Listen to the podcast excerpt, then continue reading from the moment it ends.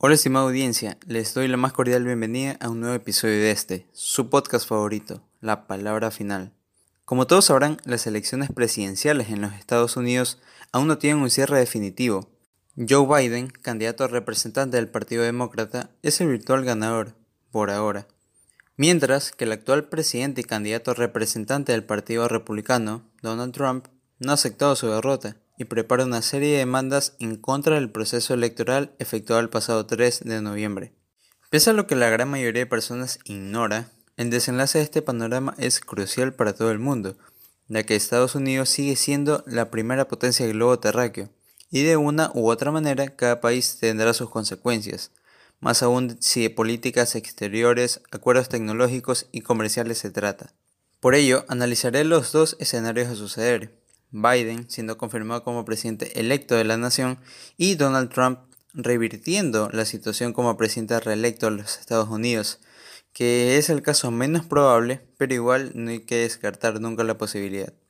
Primero, ¿quién es Joe Biden? Les contesto, un político empedernido, apasionado, que desde muy joven se inmiscuyó en la política, convirtiéndose en 1973 senador de Delaware, puesto que ostentó hasta el año 2008 en el que decide dejar vacante su puesto como senador para formar binomio presidencial con Barack Obama, siendo este último vencedor de las elecciones, unas elecciones históricas, Obama convirtiéndose en el primer presidente afroamericano de toda la historia.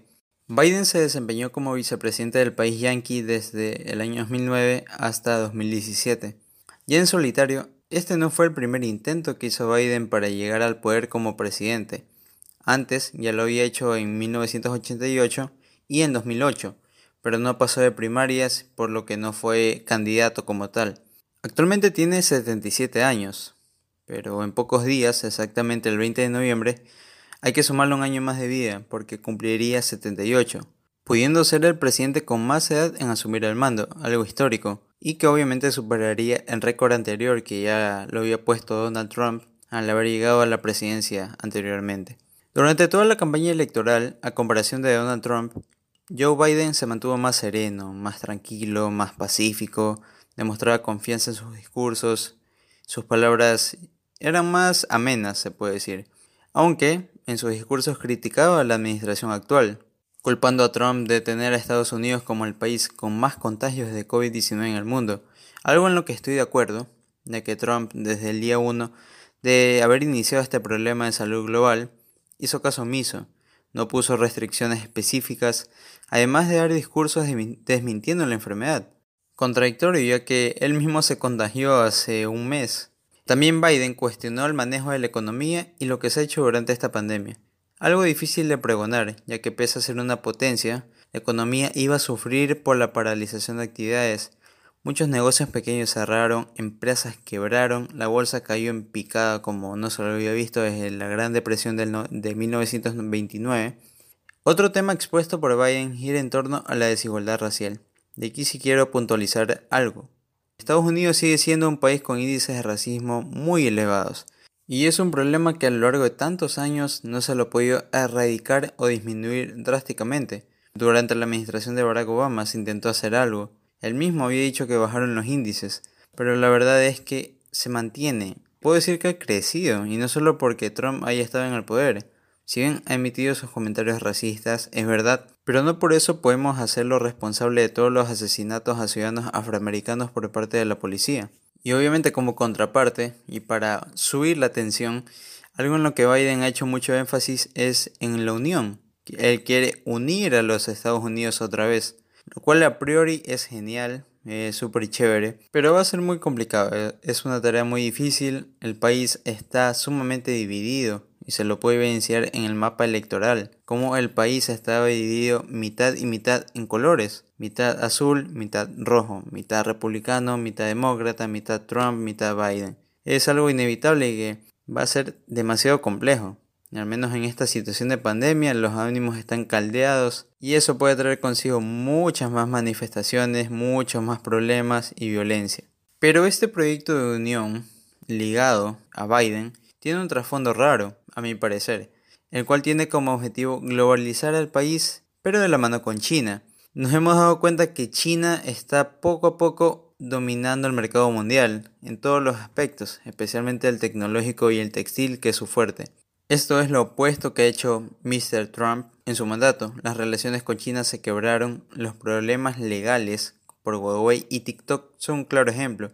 Trump es muy radical en ese aspecto, detesta que Estados Unidos se ponga a los pies de China y de cualquier otro país, recibiendo grandes ayudas de distinta índole. Pero Biden en cambio tiene una ideología muy compleja, que por un lado se alinea a la izquierda, pero que también tiene componentes contrarios, de derecha. Incluso dentro del partido que lo patrocina, que es el Partido Demócrata, ha tenido ya problemas con otros miembros por tomar decisiones en contra. Retomando el proceso electoral, a día de hoy Joe Biden ya suma 306 votos en el colegio electoral, sobrepasando los 270 votos necesarios para ser electo.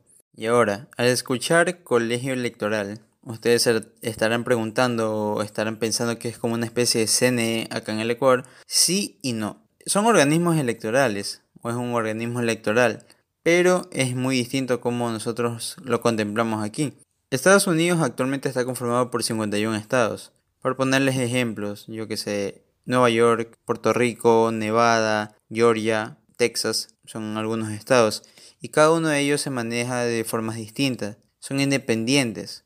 Entonces, dependiendo de las leyes de cada estado, el proceso electoral va a tener distintas vertientes. En algunos se va a tardar un poco más dependiendo de las leyes. El margen de, diferencia también influye mucho. Por ejemplo, en algunos estados se hicieron varias veces reconteo porque el margen de diferencia entre los votos de candidato y candidato era muy pequeño, menor al 1%. Entonces se hace un reconteo automáticamente. Por eso en algunos estados todavía no se terminaba el conteo y creo que oficialmente todavía no se termina en unos cuantos. Esa es la peculiaridad en cuanto al colegio electoral, es muy distinto. Uno de los candidatos necesita llegar a esos 270 votos para ser ya electo, pero aún falta lo que es la certificación, que eso es por estado. Y cada estado tiene su plazo. Hay estados que tienen su plazo hasta este lunes 16 de noviembre, hay otros que tienen plazo hasta fin de mes, hay otros que tienen hasta inicios del otro mes y eso va a depender. Y ahí, ya teniendo la certificación de todos los estados, después de haber terminado todo el escrutinio, ahí ya se puede decir tal candidato es electo, tal candidato no es electo. Esto también se demoró mucho por el tema de la pandemia. Para evitar aglomeraciones se le pidió a la gente que haga un voto anticipado por medio de correo postal. Y obviamente en lugares que son muy lejanos, que es de difícil acceso, se demoraba llegar al lugar o al recinto donde se estaba haciendo el escrutinio. Por ende, iba a tardar muchos más días. No se puede seguir de corrido, sino hay un tope de hora. Yo que sé, hasta las 12 de la noche se cuentan los votos y ya se deja cerrando todo. Es así. Entonces, no es que es 24 horas conteo y conteo y conteo. Como dato curioso y muy importante, su compañera de fórmula, la ex senadora Kamala Harris, se convierte en la primera mujer en llegar a la vicepresidencia de ese país. Hay que resaltar, ya que en la historia de Estados Unidos había habido una mujer llegar a la vicepresidencia y esperemos que en posteriores años llegue una a la presidencia, ¿por qué no? Ahora hablaré del presidente en funciones, Mr. Donald Trump. Una figura que ya se podría decir que es un icono de la cultura pop. ¿Quién no ha oído su nombre? Y es que cada vez que tuitea algo, que habla en una entrevista, inclusive cada vez que hace una mueca, que hace un gesto, el mundo del internet estalla el mundo de las redes, el mundo de la televisión, se viraliza rápidamente. Su rostro no es nuevo, en ningún lado. Trump anteriormente ha salido en muchas series, haciendo pequeños cameos, también en películas, haciendo un pequeño paréntesis. No sé si recuerden Mi por Angelito, la película navideña, bueno. Él sale en una escena donde Kevin McAllister le pregunta la hora. Él voltea, bueno, le dice la hora. Uno de pequeño no, no se imagina quién es, pues, no conoce tantas personalidades, pero ahora viendo la escena de nuevo, hace un rato, wow, o sea, sí, como que te impacta un poco. Trump también ha hecho sus apariciones en el mundo deportivo, en WWE. Hubo una storyline hace unos años donde él se enfrentaba a Vince McMahon y obviamente cada uno tenía su pupilo y hubo una historia que llegó a WrestleMania 23. También apoyó mucho a lo que es eh, el fútbol americano, si no me equivoco. Él ha sido patrocinador e impulsado al mismo universo hace algunos años, ya creo que lo dejó, pero fue una parte importante de este certamen de belleza. Ya dejando a un lado la parte del espectáculo, que no nos incumbe en sí, pero ¿a qué se debe? ¿A qué se debe ese impacto? Es simple, es un tipo sin pelos en la lengua y que profesa una sola verdad, la que él mismo crea, y vaya que puede convencer a las masas, por eso es un claro ejemplo de persona o político populista.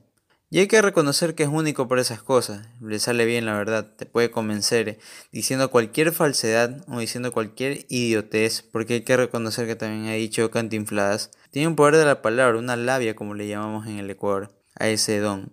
Desde joven fue empresario y poco a poco construyó su imperio automotriz, el cual heredó de su padre. Es dueño de varias empresas. Uno de los edificios más altos del país tiene su nombre, la Torre Trump o Trump Tower. Me parece que también había una Trump Tower en Vancouver, Canadá. Actualmente tiene 74 años y hasta antes de la elección de Joe Biden como presidente, él ostentaba ese título, por así llamarlo, el presidente más viejo en asumir el cargo, enfrentándose a Hillary Clinton en unas aclimatadas elecciones y venciendo sorpresivamente. Fue algo sorpresivo para todo el mundo porque todos los medios, todas las predicciones apuntaban a que Hillary iba a arrasar o al menos iba a ganar. Pero bueno, sucedió todo lo contrario. Su administración ha estado llena de escándalos desde el día que inició a laborar. Algunos manifestaban que hackers rusos manipularon el sistema estadounidense para beneficiarlo en las elecciones del 2016. Otra, que Facebook, en conjunto con otra empresa, accedieron a datos de millones de estadounidenses para sustraer información, lo que lo ayudaría en las elecciones, entre muchas más. La verdad es que hasta la fecha se sabe si esto es cierto o no es cierto si estas acusaciones tienen fundamento también. Lo que sí se sabe es que hay mucha exageración en varias cosas que ha manifestado, por ejemplo con el tema migratorio latino. Él no está en contra de la gente que migra, sino de los que migran ilegalmente. Y eso es algo que yo noté y al parecer pocas personas o nadie más lo ha notado. Pero los medios de comunicación empezaron con el clásico salseo de siempre y distorsionaron el contenido del mensaje. Yo estoy a favor de esto que ha dicho, tal vez no de los modos, pero sí de la ilegalidad al momento de ir a un país. Anteriores presidentes de Estados Unidos no habían abordado este tema tan profundamente o no se habían querido meter en problemas, porque esto siempre va a traer conmoción, digas como lo digas. Entonces lo que hizo Trump es eso, quiso regular un poco más esa migración y que haya menos ilegalidad. Obviamente la gente que sí, que va a deportar. Y hasta el momento ha sido el que menos ha deportado, tengo entendido por cifras. Hay otros gobiernos que deportaron mucho más. Y no solo es que se deportan a latinos. Estados Unidos deporta bastante también a asiáticos, a gente de Medio Oriente. Pero los medios solamente por salseo, como ya dije, van a decir cualquier cosa. El amarillismo les puede más. No hay que ponernos locos o científicos o analíticos para entender esto. Si no, Trump no hubiese ganado en el estado de Florida, donde hay una comunidad latina bárbara. Miami, por ejemplo, aunque no ganó, pero hay una concentración fuerte de latinos en esa ciudad y bastante gente votó por él, ganó en ese estado, como dije.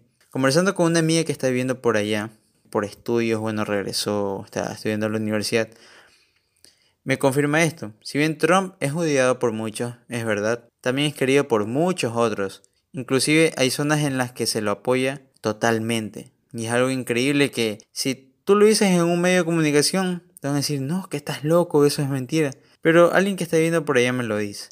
También he leído, investigado un poco, he visto videos también, entrevistas. Y no es totalmente como te lo pintan en los medios de comunicación. Se decía también que iniciaría una guerra bélica como la Tercera Guerra Mundial. Y resalto esto, porque en tantos años ha sido el único presidente de esa nación que no inició una guerra bélica, una guerra armamentista con otro país. Por otra parte, la guerra tecnológica y de datos con China, eso es obvio. Pero veremos si continúa o con Biden esto termina probablemente. El tema del COVID-19 puso en jaque su reelección. Actualmente el país supera los 10 millones de contagios, una cifra bastante alta considerando que es un país que tiene un poco más de 340 millones de habitantes. Ante esto, su solución ha venido a la mano con la producción y obtención de vacunas. Ha invertido miles de millones de dólares a decenas de laboratorios americanos para así asegurar a futuro dosis a la población. Bueno, eso ha sido la contraparte. He separado primero a Biden, después he hablado de Trump y ahora, ¿qué conclusión puedo dar sobre esto? Primero que nada, esto va a terminar en una polémica tremenda hasta el día de la posesión del presidente electo. Hasta el momento sabemos que es Biden virtualmente, pero puede pasar cualquier cosa. Recordemos que Trump está impugnando, ya va a presentar pruebas, tengo entendido, en distintos estados. Y obviamente esto va a ir a parar a la Corte Suprema de Justicia allá, que es la que resuelve esto cuando ese tipo de conflictos de fraudes, supuestos fraudes. Este próximo presidente, que como dije, no sabemos quién mismo va a quedar, va a tener la tarea compleja de liderar y de conseguir todos los esfuerzos necesarios para combatir el coronavirus. La pandemia continúa y va a continuar mínimo por unos dos años. La viralidad es sumamente fuerte y las vacunas, querramos no, y aunque suene feo, no van a ser la solución total. Por ende, la salud es una prioridad, la segunda prioridad, y que va ligado a eso es la economía. No podemos tampoco cerrarnos toda una vida. Por ende, el presidente electo, que va a entrar en funciones junto con su equipo, va a tener que trabajar en eso. La economía tiene que recuperarse de una cierta manera. Y obviamente va a ser fuerte cargar con todo ese peso, con toda esa responsabilidad, con todo eso que hay que reparar, que hay que mejorar, que hay que cuidar, que es la integridad de todos los ciudadanos. Recordemos que son cientos de millones. Otra cosa y que no he hablado es el tema del Senado, la Cámara de, Representantes. Y esa es otra parte muy importante al momento de asumir un cargo y de tomar decisiones. Si no hay una ventaja para el partido de, en este caso, Biden, y por el momento iban parejos, para lograr una mayoría en el Senado tienes que tener 51 representantes en tu partido, pero iban parejos. Y al parecer los republicanos podrían sacar una pequeña ventaja. ¿Qué quiere decir esto? De que pueden complicar las cosas a Biden al momento de tomar decisiones, como dije en cualquier tipo de congreso, de Cámara de Senadores, de Asamblea en nuestro país, si hay un partido oficialista, que es el presidente, y ese partido oficialista no tiene mayoría en este caso en el Poder Legislativo, siempre le va a complicar las cosas al Poder Ejecutivo. Entonces ahí va a haber siempre una controversia, y eso es eh, lo que peligra en este caso Biden. Pero de todas maneras es algo que tienen que mediar, es algo que tiene que solucionar y, visualizar el presidente que vaya a entrar en funciones, porque esto nos va a repercutir a todos. Estados Unidos sigue siendo la primera potencia del mundo y obviamente es donde más personas llegan, primero por trabajo, pero eso desencadena muchas cosas. Poniendo ejemplo a nuestro país, cuando hubo lo del farío bancario, muchos compatriotas migraron a Estados Unidos porque estaba la situación complicada en nuestro país y allá obviamente no es que hay una vía más fácil, es muy complicada, inicias desde abajo, pero hay una paga mejor en cuanto a horas, en cuanto a trabajo, así sea un trabajo mínimo. Y es que desde las películas nos han planteado eso del sueño americano, que ir Estados Unidos va a solucionar muchas cosas, si no tienes trabajo lo vas a conseguir allá, allá vas a mejorar tu vida. Y eso Hollywood ha ayudado a que moldeemos ese pensamiento. No es del todo cierto, porque también podemos hacer grandes cosas en nuestro país, pero de una u otra manera en Estados Unidos se concentra personas de todo tipo, hay el mayor comercio, tienen las mejores cosas. Entonces, de una u otra manera, eso repercute en cuanto también a políticas exteriores, cualquier cosa con exportaciones, los TLC, tratados de libre comercio, las divisas. Es un tema bastante amplio y complejo, y que tiene que ver también con derecho internacional público y otras cosas más. Pero se lo podré abordar en un siguiente episodio. Es algo que yo estoy estudiando, estoy estudiando Derecho, por ende sé un poquito del tema y podré indagar más. Y hasta aquí con el tema electoral en los Estados Unidos de Norteamérica. Espero que les sirva mucho esto que les he compartido. Lo poco que sé, porque entender las leyes electorales de ese país es algo súper tedioso y de verdad que llevaría mucho tiempo. Yo en sí quería que este sea el tema del primer episodio, pero pensándolo con cabeza fría dije que no, o sea, había que empezar con una introducción de temas de desarrollo personal, una introducción sobre mí, por qué inicié con este proyecto. Entonces lo dejé para este episodio. Ya para empezar con un poquito de temas más globales, más interesantes, de otros ámbitos. Política, como dije, deportes. También puedo hablar de temas tecnológicos, de temas informáticos. Todo un poco como lo digo en la descripción de todas las redes sociales. Y nada, people, esperando que tengan un excelente día o hayan tenido un excelente día, sea cual sea la hora en la que me estén escuchando. No olviden que estamos como la palabra final en todas las redes sociales, Facebook, Twitter, Instagram. También nos encuentran en todas las plataformas de podcast, o al menos las más conocidas, Spotify, Apple Podcast, Google Podcast, Radio Public, Anchor, iBox y las demás plataformas. No se olviden si salen, pónganse mascarilla, lávense las manos, cuídense ustedes, cuiden a los suyos, que esto va a pasar y va a quedar como una simple pesadilla. Esta semana llegó la noticia, una noticia esperanzadora para la humanidad, dos vacunas, entre ellas la de Pfizer en unión con BioNTech y la vacuna rusa desarrollada por el Instituto Gamaleya, tienen una alta efectividad superior al 90% y es algo súper chévere, pero no significa que va a ser el fin de la pandemia. O sea, es algo súper chévere porque se agilita el proceso. Ya están, se puede decir, están a las puertas del horno para ser aprobadas.